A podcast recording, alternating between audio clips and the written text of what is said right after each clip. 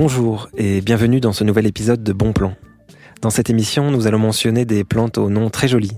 Le poireau perpétuel, l'ail rocambole, le chou d'aubenton, le kénopode et la mandragore.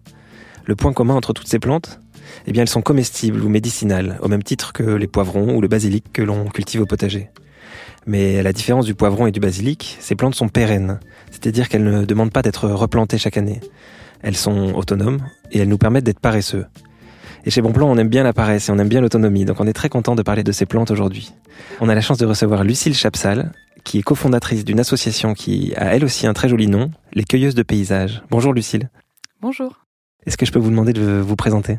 Oui, alors euh, je m'appelle donc Lucille Chapsal et je suis euh, euh, avec Lise Saporita à l'initiative d'une association qui a un an depuis trois jours donc les cueilleuses de paysages.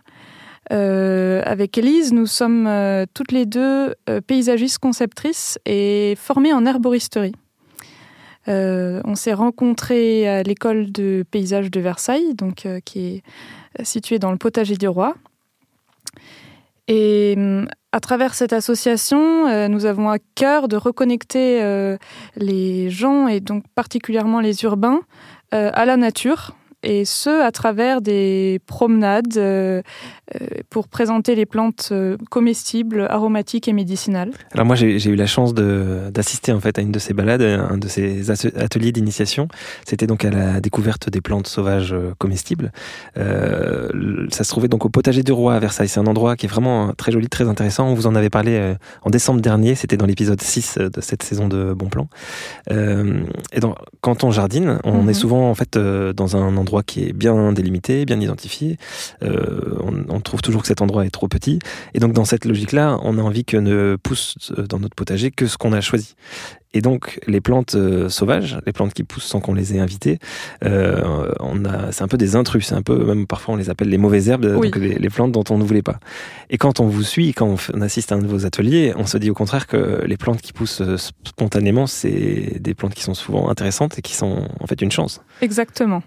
Alors, euh, il y a un des, profs de, botanique euh, de l'école que j'ai faite donc à Lyon, l'école lyonnaise de plantes médicinales et des savoirs naturels, qui nous disait il n'y a pas de mauvaises herbes, il y a juste euh, des herbes dont on n'a pas encore découvert les propriétés.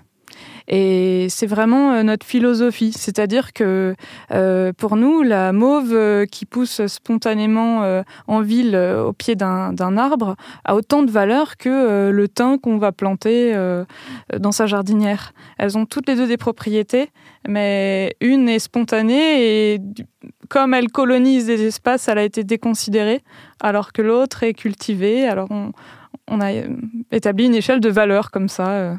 L'un des exemples de, cette, euh, de ces plantes, ça peut être peut-être l'ortie, euh, qui est une plante effectivement spontanée, qui est vraiment une plante euh, mal aimée. Or, elle a, elle a beaucoup de vertus. L'ortie, c'est vraiment un exemple de la plante mal aimée qui a peut-être le plus de propriétés. Elle a ce, ce capital, un capital sympathique qu'elle n'a absolument pas. alors donc, j'aime citer Mamie Germaine, qui est une, mamie suisse, qui dit dans une petite, un petit court si les gens savaient euh, le nombre de propriétés qu'a l'ortie, il n'y en aurait pas au bord des chemins. Tout le monde se, précipiterait pour cueillir l'ortie. Euh, c'est une plante qui est déjà extrêmement nutritive, elle est très très riche en protéines, euh, en fer, en calcium, en magnésium. Donc on peut la consommer comme un légume. c'est une plante qui a des propriétés donc reminéralisante parce qu'elle contient beaucoup de fer. Les, gens qui sont fatigués, par exemple, euh, qui sortent d'une d'une grippe ou euh, ou qui ont juste un, coup de mou après l'hiver, bah, ils peuvent faire une cure d'ortie et ça va les requinquer euh, aussi bien qu'une cure de guarana ou je ne sais quoi qui vient de de l'autre bout de la planète.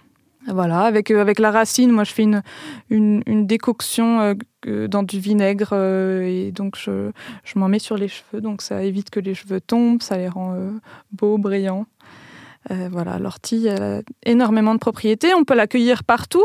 simplement, elle pousse souvent dans des endroits qui sont riches en azote, donc en milieu urbain, c'est souvent des pissotières, donc il faut faire attention où est-ce qu'on l'accueille, éventuellement euh, la passer au vinaigre avant de la consommer. Et voilà, puis l'accueillir surtout avant qu'elle monte elle ne monte en graines. Euh, donc, si possible, au début du printemps ou alors à l'automne, et puis cueillir les, les, les quatre premières feuilles de, de, la, de la plante. Là, vous étiez en train de faire un, geste qui mime la façon dont on cueille les, feuilles. Et c'est une question que j'allais vous poser. Comment on fait pour cueillir des feuilles d'ortie sans se piquer? Ah, euh, alors l'ortie, elle est, elle est urticante, mais sur la partie euh, supérieure du limbe donc de, de, la feuille. Si on, si on la prend par en dessous, au niveau de, de la tige et qu'on pince en fait la, la, tige avec le pouce et l'index, euh, elle ne va pas nous piquer. Et puis ensuite, on peut caresser l'envers des feuilles, il n'y a, pas, y a aucun risque. Les, vrais cueilleurs euh, mangent la feuille, ils la roulent entre les doigts, puis ils la mangent crue. Et puis, il n'y a aucun risque de se piquer. Et si jamais on se pique, en principe, il y a toujours du plantain qui pousse à côté de l'ortie, donc on prend du plantain et puis on apaise sa piqûre d'ortie. Comment on le reconnaît le plantain? Euh, alors le plantain, il y a beaucoup de variétés de, plantain.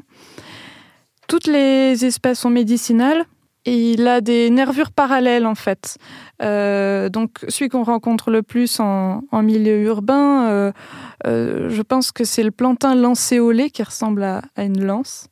donc il, il a une feuille très allongée avec des nervures parallèles. Et sinon, il y en a un autre qu'on trouve assez spontanément euh, dans les parcs, c'est euh, le plantain euh, majeur. Donc lui, il a, une feuille plutôt ronde. Mais voilà, ils ont des nervures parallèles et puis c'est, on peut pas se tromper. Il y a ces inflorescences avec les petites étamines avec lesquelles les enfants font des catapultes. voilà. Sinon, taper Plantago lanceolata dans Ecosia par exemple. Et, ça c'est typiquement euh, des plantes qui peuvent pousser sur les trottoirs et qui sont euh, arrachées euh, chaque année par les services municipaux ou brûlées pour, pour plus que pour plus qu'ils apparaissent là quoi.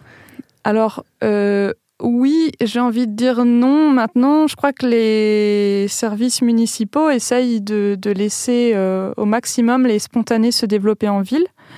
Euh, il y a eu récemment un documentaire sur Arte très intéressant qui, montre la diversité euh, végétale qu'on a aujourd'hui en milieu urbain et les stratégies en fait des plantes qui arrivent à, s'implanter euh, dans des interstices de la ville. On se demande comment elles arrivent à, vivre là. Euh, par exemple, le long des, des, voies de chemin de fer, il y a le millepertuis qui pousse entre les cailloux. Alors, je trouve ça fabuleux quand on prend le RERC. On a au mois de juin ces, ces inflorescences jaunes de partout. Et comme c'est une zone qui est dure à désherber, euh, les plantes, elles poussent sans problème. Et donc, euh, pour revenir à ta question, j'ai l'impression que les politiques publiques aujourd'hui désherbent de moins en moins et donc les consciences changent et tant mieux. J'ai vu encore hier euh, ah. des, services municipaux dans la ville d'où je viens qui étaient en train de brûler justement les, plantes des trottoirs, mais ça, ah. doit changer. Ça doit changer. Faut aller leur dire non. et, le millepertuis, elle a aussi des vertus, euh, j'imagine. Euh, oui, oui, évidemment. Et le millepertuis, c'est c'est une plante qu'on appelle l'herbe de la Saint-Jean. Elle représente vraiment l'énergie de l'été, l'énergie du, du solstice d'été. Euh, donc son nom latin, c'est Hypericum perforatum, le millepertuis perforé, mais il y a une grande, encore, il y a là, il y a une grande variété de, de millepertuis. Alors le millepertuis, en externe, si on, si on utilise euh, ses, propriétés euh, en externe sur la peau, il va apaiser les coups de soleil, il va apaiser les brûlures. Pour ça, c'est très très simple, euh, c'est à la portée de tout le monde. Il faut faire macérer une poignée de fleurs de millepertuis euh, dans de l'huile d'olive. Et euh, le mieux, c'est de cueillir le millepertuis quand il fait vraiment bien chaud, un jour d'été, plein soleil. cueillir aussi les boutons parce que le principe actif qui, nous intéresse, l'hypéricine, il est contenu dans les boutons. Et donc on met euh, ces, boutons floraux dans une bonne huile d'olive euh, bio. On laisse macérer trois semaines au soleil. L'huile va devenir rouge, donc c'est l'hypéricine qui se transmet dans l'huile. Au bout de trois semaines, on filtre notre préparation et on a donc cette huile très cicatrisante et qu'on peut utiliser euh, voilà, sur la peau. Sinon, en interne, à consommer à petite dose parce qu'il y a parfois des contre-indications. Et puis il y a eu une polémique autour du millepertuis, mais euh, elle a des propriétés euh, antidépressives. Voilà. Et on peut l'accueillir même si elle a poussé euh, dans des endroits a priori pollués, comme, les, comme sur les rails de, train ou pas? Moi, j'ai envie de dire oui, parce que de toute façon, euh, c'est pas plus pollué que la salade aux pesticides qu'on achète sur le marché. Euh, en milieu urbain, bon, faut faire un peu attention aux métaux lourds, c'est sûr, et attention aussi aux endroits où il y a des déjections canines, parce que là, il faut se prémunir de l'échinococose, qui est la maladie du renard, mais qui peut être transmise par, euh, par les chiens. Donc, euh, toujours cueillir des plantes assez hautes. Donc, comme ça, on est sûr qu'il n'y a pas ce risque au niveau de la maladie. Et pour les métaux lourds, comment c'est, difficile de savoir si on est face à un sol ou une plante polluée. Il n'y a pas vraiment de solution, si? Euh, C'est pas évident. Alors. Euh, il y a les, plantes bio-indicatrices qui nous, qui nous donnent des renseignements sur l'état du, du sol. Euh, donc il y a un ouvrage très très euh, riche euh, de Gérard Dussert qui renseigne en fait sur la nature du sol en fonction de la plante. On, ouvre son, bouquin, on regarde, bon voilà, le, géranium herba Robert pousse là, qu'est-ce que ça signifie? Donc on peut avoir des informations en fonction de ces plantes-là. Euh, après, euh, je crois que c'est à chacun de, juger aussi euh, le risque qu'il prend. Christophe de Audi, qui est le, pionnier des, des, cueilleurs urbains, dit que voilà, il faut arrêter d'avoir peur de tout. Donc c'est vraiment intéressant cette notion de plante euh, bio-indicatrice parce que ça veut dire que les plantes qui poussent spontanément ont parfois des, un intérêt parce qu'elles sont comestibles ou médicinales. Et même au-delà de ça, elles nous donnent en fait euh, des informations sur l'écosystème, sur ce qui se passe autour de nous en fait. Donc euh, si on sait les observer, c'est plus du tout des mauvaises herbes, c'est vraiment une façon de comprendre le monde autour de nous. Quoi. Oui, c'est ça, exactement. Est-ce que vous pourriez citer comme ça d'autres plantes comestibles qu'on trouve beaucoup en ville et qui sont encore trop méconnues? Oui, euh, alors il y a énormément de plantes qui sont de la famille du chou. Alors la famille du chou, c'est les brassicacées. Euh, il y a donc le chou, le colza, le radis. Bon, bref, c'est une, grande famille euh, dans laquelle on a beaucoup de, légumes et, les gens connaissent peu les, espèces donc sauvages. On trouve entre autres euh, un brocoli sauvage qui est très très commun, que j'ai croisé dans plein de parcs, euh, notamment au, parc de Saint-Cloud. Euh. donc c'est, il s'appelle l'épidium draba. Et là, il commence à fleurir, mais quand il est vraiment à l'état de, bouton floral, ça ressemble à un tout petit brocoli, un brocoli miniature de, de la taille d'une pièce de 2 euros. Et on peut le manger cru comme ça, ou vapeur, enfin... Et donc, il y a ce brocoli sauvage et il y a euh, la bourse à pasteur aussi, qui est de la, même famille. Donc, euh, elle, elle est intéressante parce qu'elle est médicinale aussi. Elle est hémostatique, par exemple. Elle va arrêter les hémorragies. Donc, si on, si on, se, si on saigne du nez, euh, on peut l'utiliser pour arrêter son saignement de nez. Comment on la reconnaît, la bourse à pasteur? La bourse à pasteur, elle est extrêmement délicate. Elle a ses petits fruits, donc qu'on appelle siliques. Les, fruits de la famille du chou s'appellent les siliques, euh, qui ont une forme de petit cœur. Donc, euh, si vous voyez une plante d'une taille d'environ 20 cm euh, avec des petits fruits qui font, on va dire, 5 mm de large en forme de cœur, c'est la bourse à pasteur. Ok. Et il y en a d'autres, des plantes comestibles comme ça ou... Euh, oui, qu'on trouve, trouve, en ville. Qu'on trouve en ville Oh, bah énormément. Euh, bon, le pissenlit, euh, évidemment, il est non seulement comestible, mais en plus extrêmement médicinal. sa racine est très, très intéressante pour le foie. On dit que c'est un des meilleurs draineurs du foie pour, pour faire une cure au printemps. Donc, euh, si vous avez des pissenlits qui poussent dans votre jardinière, vous les arrachez, vous, vous faites sécher, vous brossez bien la racine, vous la coupez en morceaux, euh, vous la rincez, puis vous la faites sécher. Et en, décoction, ça fait euh, une très bonne tisane pour le foie. Et c'est un, bon goût aussi ou pas? C'est très amer, mais bon, il faut apprendre à aimer l'amertume. D'accord. Voilà, les feuilles se mangent au printemps. Alors, les feuilles de pissenlit, c'est mieux de les consommer avant l'apparition des fleurs. Après, elles deviennent vraiment trop amères et trop coriaces. D'accord. On, a interviewé ce matin un jardinier en permaculture qui s'appelle euh, Julien Thomas, euh, qui a fondé donc un bureau d'études en permaculture qui s'appelle Mimétisme Permaculture. C'est quelqu'un qui connaît très bien et qui aime beaucoup les plantes euh, qui sont vivaces, pérennes et ou perpétuelles au potager. Donc en gros, c'est toutes les plantes qu'on ne va planter qu'une seule fois et qui après seront indépendantes. Et ça, ça complète bien ce que vous venez de raconter, notamment sur les sur les choux. Il, connaît aussi beaucoup de choux qui sont perpétuels et qui sont euh, comestibles. On l'écoute. Euh, donc bonjour, moi je m'appelle euh, Julien Thomas, je suis on va dire dans l'agriculture urbaine et plus ou moins urbaine depuis huit ans. Et donc j'ai fondé Mimétisme Permaculture il y a un an, donc qui est à la fois un bureau d'études de conception de jardin, verger, jardin sur les toits, ferme plus ou moins urbaine ou plus ou moins rurale agroforesterie et euh, je lance une pépinière de fruitiers rares, euh, d'arbres euh, pas classiques, fourragers également et notamment de légumes vivaces. une petite introduction au préalable. En fait, il y a beaucoup de légumes qui sont vivaces qu'on ignore. en fait, souvent, ce sont des légumes anciens que l'usage intensif a rendu annuels ou qu'on cultive en annuel. Par exemple, le poireau perpétuel, bah, c'est juste un poireau ancien euh, qui n'a pas perdu son caractère vivace. Euh, voilà, il y en a beaucoup plus qu'on pense, et souvent c'est des variétés qui ont été oubliées ou qui ont été un peu délaissées. Euh, mais pour autant, elles ont leur intérêt. Donc, au niveau des légumes vivaces, euh, bah, dans les légumes feuilles, on a toute la famille des choux. Donc, il y a un certain nombre de choux qui sont vivaces. Il y a le chou d'Aubenton, il y a le chou euh, du Portugal. En fait, chaque pays a un peu son chou vivace. Euh, qui est cultivable, euh, qui se débrouille en général tout seul, qui sont pas sensibles aux ravageurs. Euh, euh, donc de ce côté-là, c'est assez intéressant. Il, y a, y a bien sûr la, ce qu'on appelle la roquette vivace, c'est jamais qu'une roquette sauvage.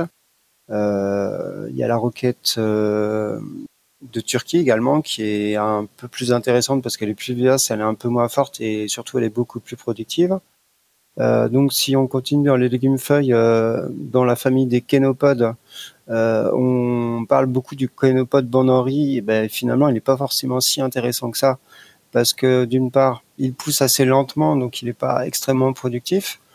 en alternative, qui est cultivable en annuel, mais qui se ressème tout seul, donc on peut considérer que c'est un légume, on va dire perpétuel à défaut de vivace.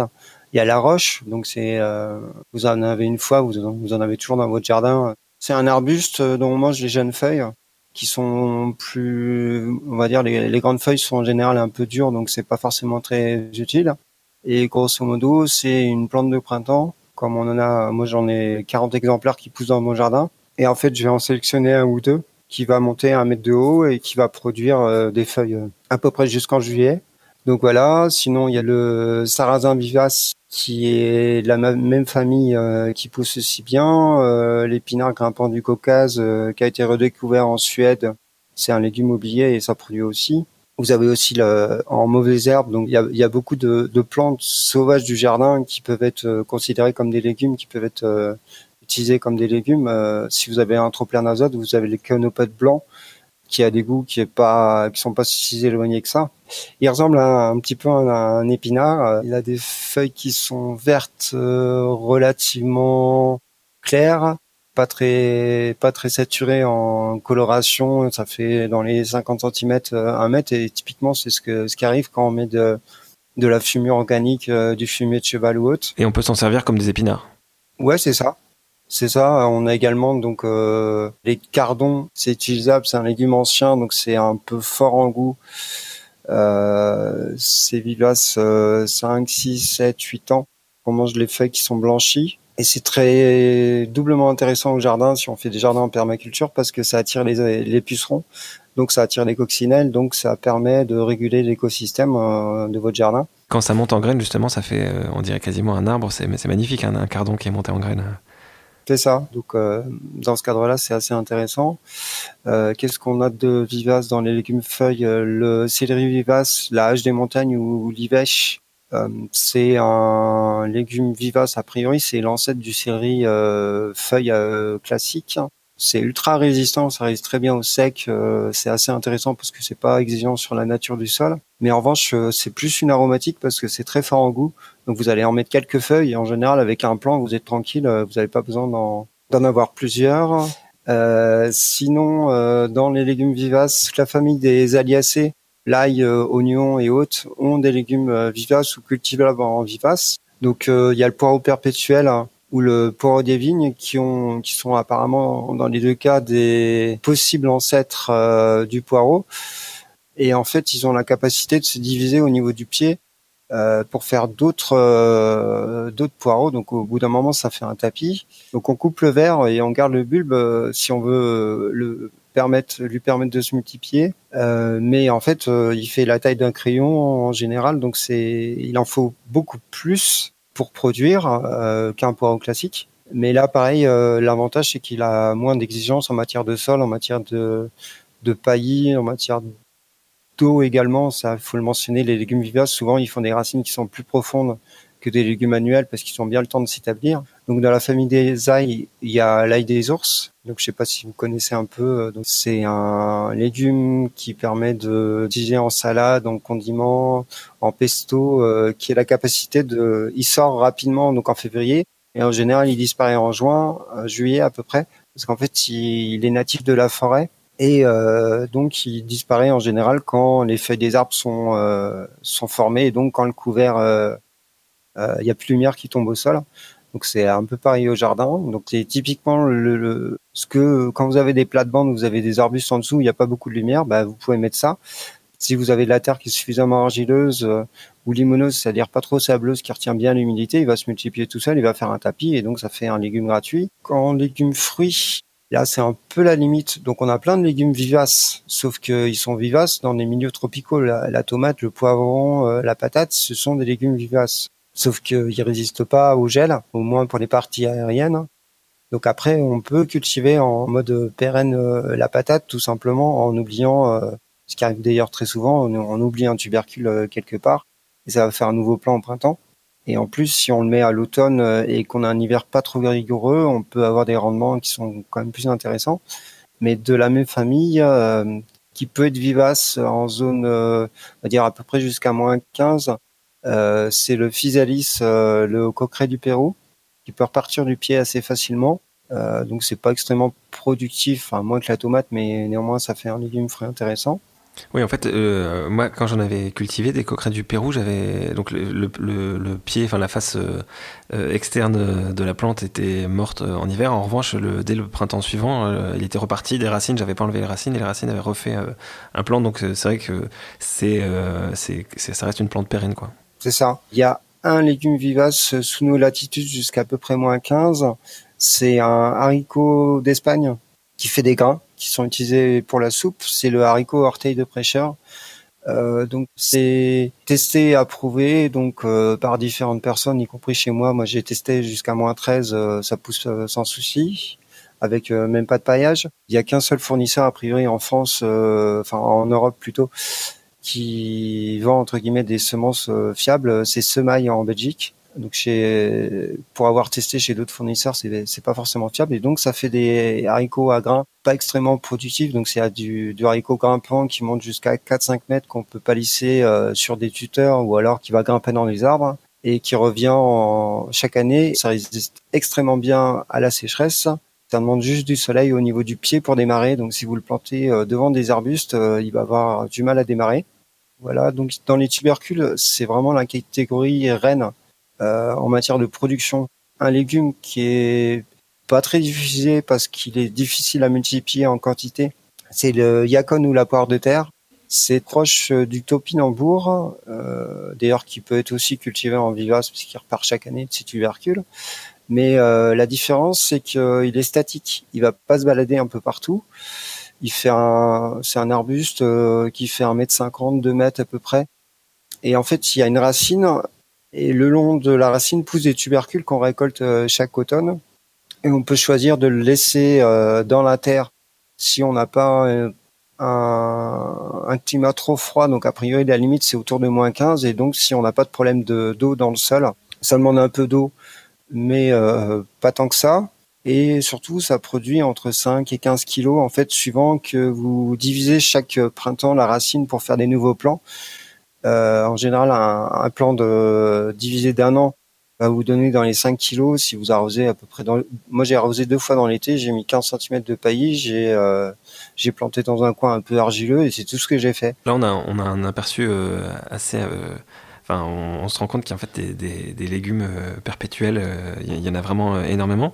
Il y a aussi, ça pose aussi la question de comment on, pratique le, jardinage. je pense notamment à l'exemple de certaines laitues.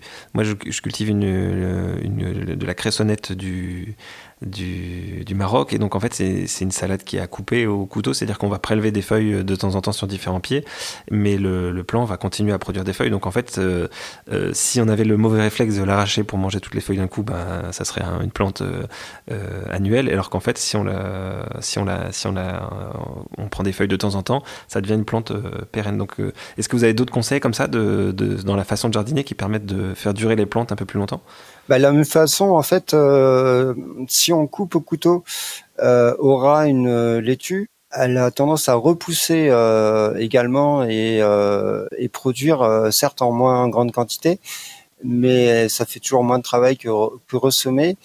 Et si on laisse monter en graines un certain nombre de plantes, donc j'ai parlé de la roche tout à l'heure, mais c'est également valable pour les laitues, même les radis, les choux sont très bons aussi pour ça, pour se ressemer tout seul on va, on va manger les feuilles de la laitue. Euh, ensuite, euh, une fois qu'on aura mangé les feuilles de la laitue, elle, elle va monter en graines, c'est-à-dire qu'elle va, elle va pousser, elle va produire euh, son organe producteur de, graines. Les graines vont se disperser pendant quelques mois au gré du vent un peu partout, et la saison suivante, on verra des laitues qui vont pousser toutes seules sans qu'on ait rien fait, c'est ça hein?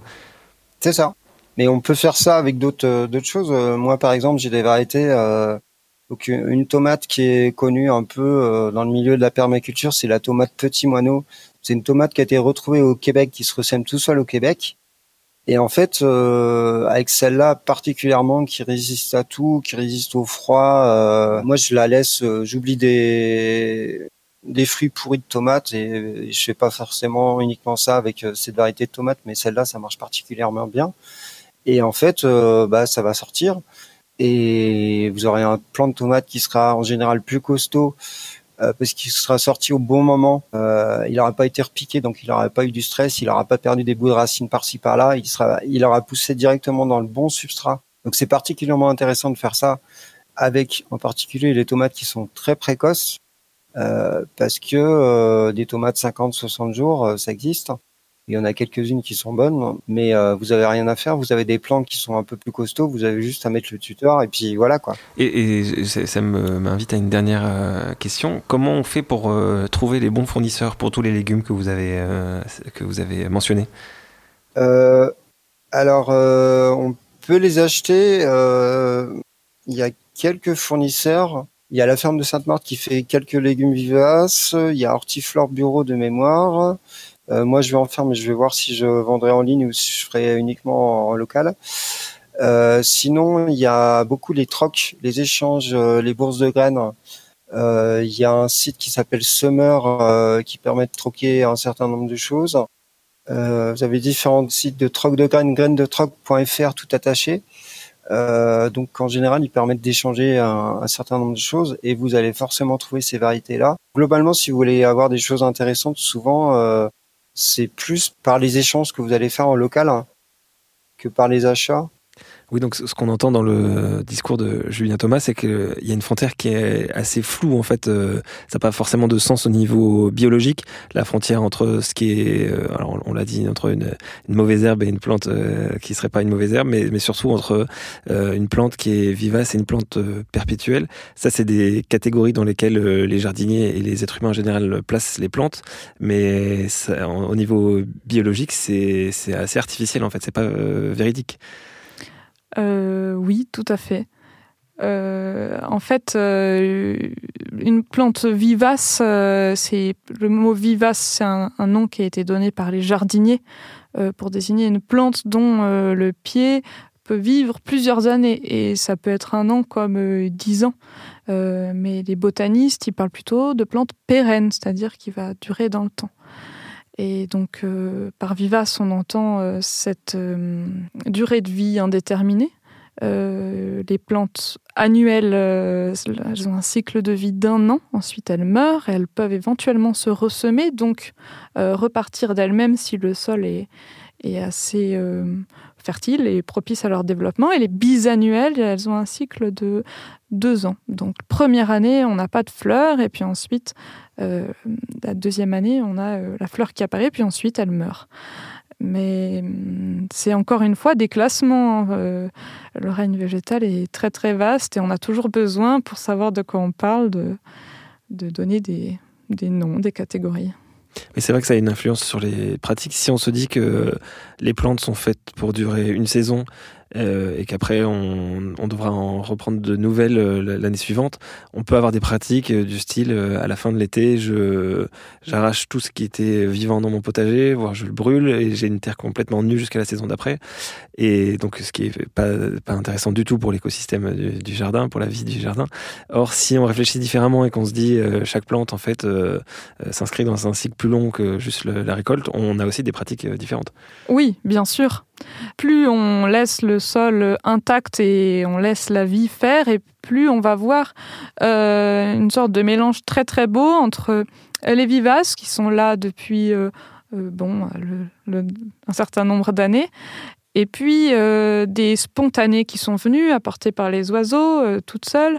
Et puis des annuels qu'on a plantés l'année passée et qui se ressèment. Alors euh, là, voilà, je suis venue par exemple avec une fleur de, de souci. Donc c'est le, Calendula officinalis. c'est une, plante que j'aime énormément. C'est une annuelle.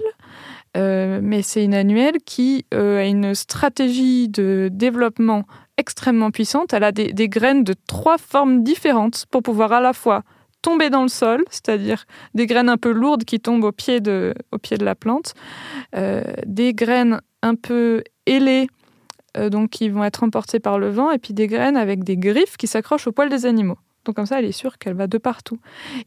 On la sème une année, euh, si, on la, si, on la laisse, si on laisse le sol euh, intact, l'année d'après, on a euh, le double de calendula. Et puis elle fleurit de, de, du début du printemps au gelé. Donc elle est infatigable. Plus on l'accueille, plus elle refleurit.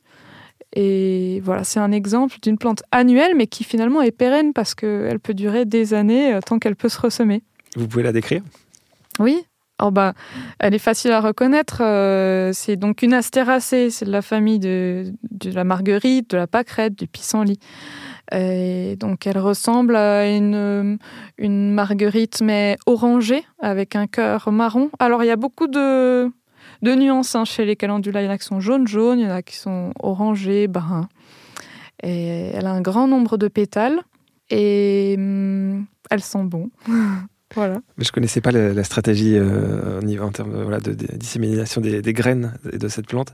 Et euh, euh, je sais juste que mon grand-père me dit toujours que il, a, il a été content d'avoir des soucis au potager parce que ça voulait dire qu'il n'en avait pas dans la vie. Ah. Donc ça, me, ça, me, fait penser à lui, à Papy Maurice.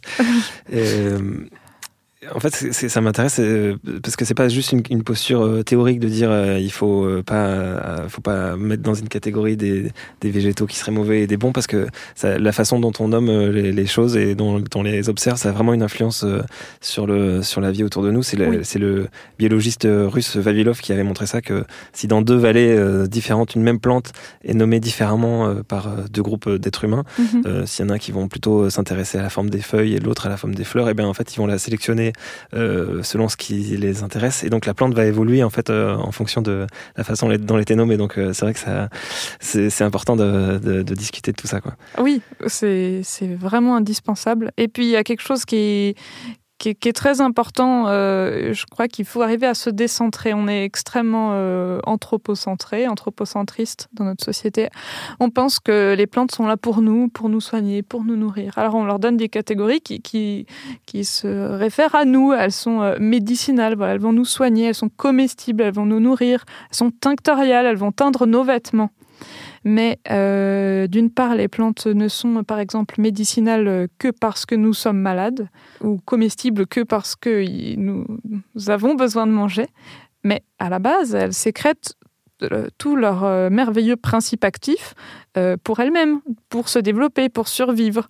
donc s'intéresser à la plante pour ce qu'elle est et non pas pour ce qu'elle va tout de suite nous apporter, c'est déjà, je trouve, un autre regard à porter sur le vivant. Et ça, c'est vraiment ce qu'on essaye de, transmettre avec Lise. C'est euh, voilà, une, petite euh, brassicacée de rien du tout au pied d'un arbre a autant de valeur qu'un un gros chou de Bruxelles ou. Non, le chou de Bruxelles, c'est petit. un gros chou-fleur euh, au potager. ça implique d'avoir de, l'empathie pour euh, le végétal, de se mettre à la place du végétal. Alors, c'est déjà pas facile de se mettre à la place d'un être humain, alors du végétal, c'est encore plus, plus, encore plus difficile. Oui, c'est vrai. quand on commence, après, ça devient euh, de plus en plus facile. Je trouve que quand on commence euh, à prendre le temps euh, d'observer, de se demander, mais finalement, c'est qui cet individu vivant que je côtoie en allant au travail? Ça déclenche une curiosité qui, qui bah, déjà, qui est contagieuse parce que on le voit à travers nos visites. Hein, les, gens ont envie après d'en savoir encore plus. Ils téléchargent PlanteNet, ils vont c'est quoi PlanteNet Ah, PlanteNet, bah, c'est une application, euh, un peu comme euh, Shazam va te permettre de euh, savoir quelle musique passe. eh bien, PlanteNet va te permettre de savoir quelle plante se trouve à tes pieds. Tu prends la plante en photo et ensuite, grâce à une très grande base de données qui est alimentée par des botanistes, tu vas avoir un certain nombre de propositions de plantes et en général, PlanteNet ne se trompe pas trop. Après, c'est bien d'avoir une flore pour identifier, pour être sûr, ou d'aller voir sur Tela Botanica si euh, on ne s'est pas trompé, si, PlanteNet ne s'est pas trompé. Oui, en fait, c'est assez impressionnant parce que cette application, j'avais testé il y a quelques années et en fait, on proposait vraiment beaucoup de plantes très différentes, donc c'était assez difficile de, de savoir si euh, vraiment quelle était la plante qu'on voyait. Et en fait, c'est une, une, application qui progresse au fur et à mesure de, des photos qui sont proposées par les utilisateurs. Et donc, en fait, je l'ai réessayé il y, a, il y a quelques temps, là, au printemps, quand mhm. plein de plantes sont apparues. Euh, et en fait, euh, j'ai été assez impressionné. La, la qualité et la, la pertinence en fait des, des, choix qui sont proposés a vraiment beaucoup évolué. Donc, plus on propose, plus ça s'améliore. Voilà. Donc, il ne faut pas hésiter à, à proposer, participer. Et... Et ça serait euh, ça le premier conseil euh, pour euh, quelqu'un qui a envie d'observer différemment les plantes, de comprendre leur utilité, leur façon de vivre, leur spécificité. Ça serait de télécharger PlanteNet. Non, ça serait quoi le, premier conseil? Hmm. Ça, c'est une colle. je dirais que c'est un premier pas pour les gens qui sont, qui sont assez connectés et un peu pressés.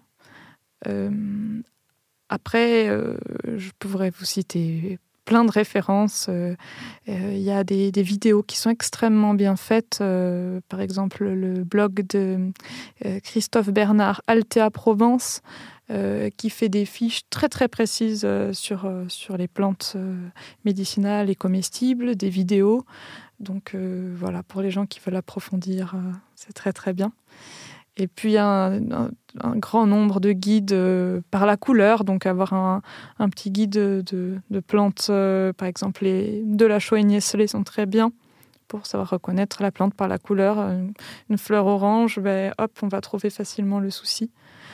Euh, après, il y a des ateliers qu'on développe avec l'association qui sont pour moi extrêmement intéressant euh, justement pour prendre le temps de découvrir les plantes. C'est des ateliers initiation à l'illustration botanique. Et en fait, on fait dessiner euh, euh, les plantes par les gens. Et le fait de prendre le temps de dessiner une plante, après, on la reconnaît partout. On ne va pas l'oublier. On sait ses caractéristiques morphologiques. on a compris son caractère. Et c'est des ateliers qui ont beaucoup de succès. Donc, euh, ben, moi, j'invite aussi les gens à dessiner les plantes, à prendre le temps de faire des esquisses, même s'ils trouvent ça moche. L'important, c'est voilà, regarder la plante et essayer de la représenter. C'est un beau conseil. Ça reconnecte en plus à toutes les générations de naturalistes qui ont, voilà, qui ont toujours euh, travaillé comme ça en, dessinant ce qu'ils voyaient pour, euh, ben, pour déjà mieux observer, pour reconnaître, pour conserver. Mmh. Bah oui, exactement. Je pense que c'est quelque chose que j'ai jamais fait personnellement, donc je vais peut-être peut-être euh, m'y mettre. Euh, voilà, globalement, tout ça, c'est des, conseils qui permettent d'évoluer de, façon plus pacifique avec, euh, les végétaux. Je ne sais pas si vous en voyez d'autres pour les urbains, d'autres conseils de ce style-là, où on a peut-être fait le tour? Oh euh, essayez, euh, si vous avez un petit bout de, terre euh, ou une balconnière ou, enfin bon, un endroit où cultiver, d'avoir le plus de diversité possible et puis de, l'observer et puis de ne pas avoir peur de, laisser pousser une mauve qui est venue toute seule ou alors un, pissenlit à côté de votre thym et, donc de chercher à quoi correspondent ces plantes, qui elles sont. Voilà, parce que la nature aura jamais fini de nous surprendre. Merci pour ces réponses. Euh, est-ce que je peux vous demander de nous citer euh, un film ou une œuvre ou un livre, une référence euh, musicale, ce que vous voulez, qui vous inspire et qui fait écho à ce dont on a parlé aujourd'hui? Je vais citer, je vais citer un livre plutôt. Colette, Les vrilles de la vigne. En fait, elle, décrit sa, mère dans sa maison maternelle.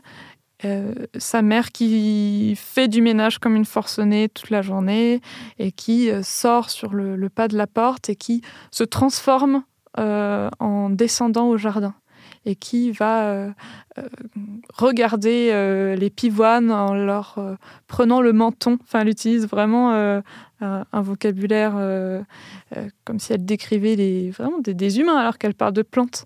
Et donc, du coup, ça, ça, quand on parlait d'empathie tout à l'heure, ça, je trouve qu'on a une empathie, euh, un amour euh, immédiat pour, pour les plantes euh, du jardin. Et c'est un projet pour vous d'avoir un jardin aussi, comme ça? Oui, bah, en région parisienne, c'est c'est pas évident, mais effectivement, pour ma part, je vais donc rentrer dans ma région natale, qui est donc l'Isère. Enfin, je suis en Rhône-Alpes.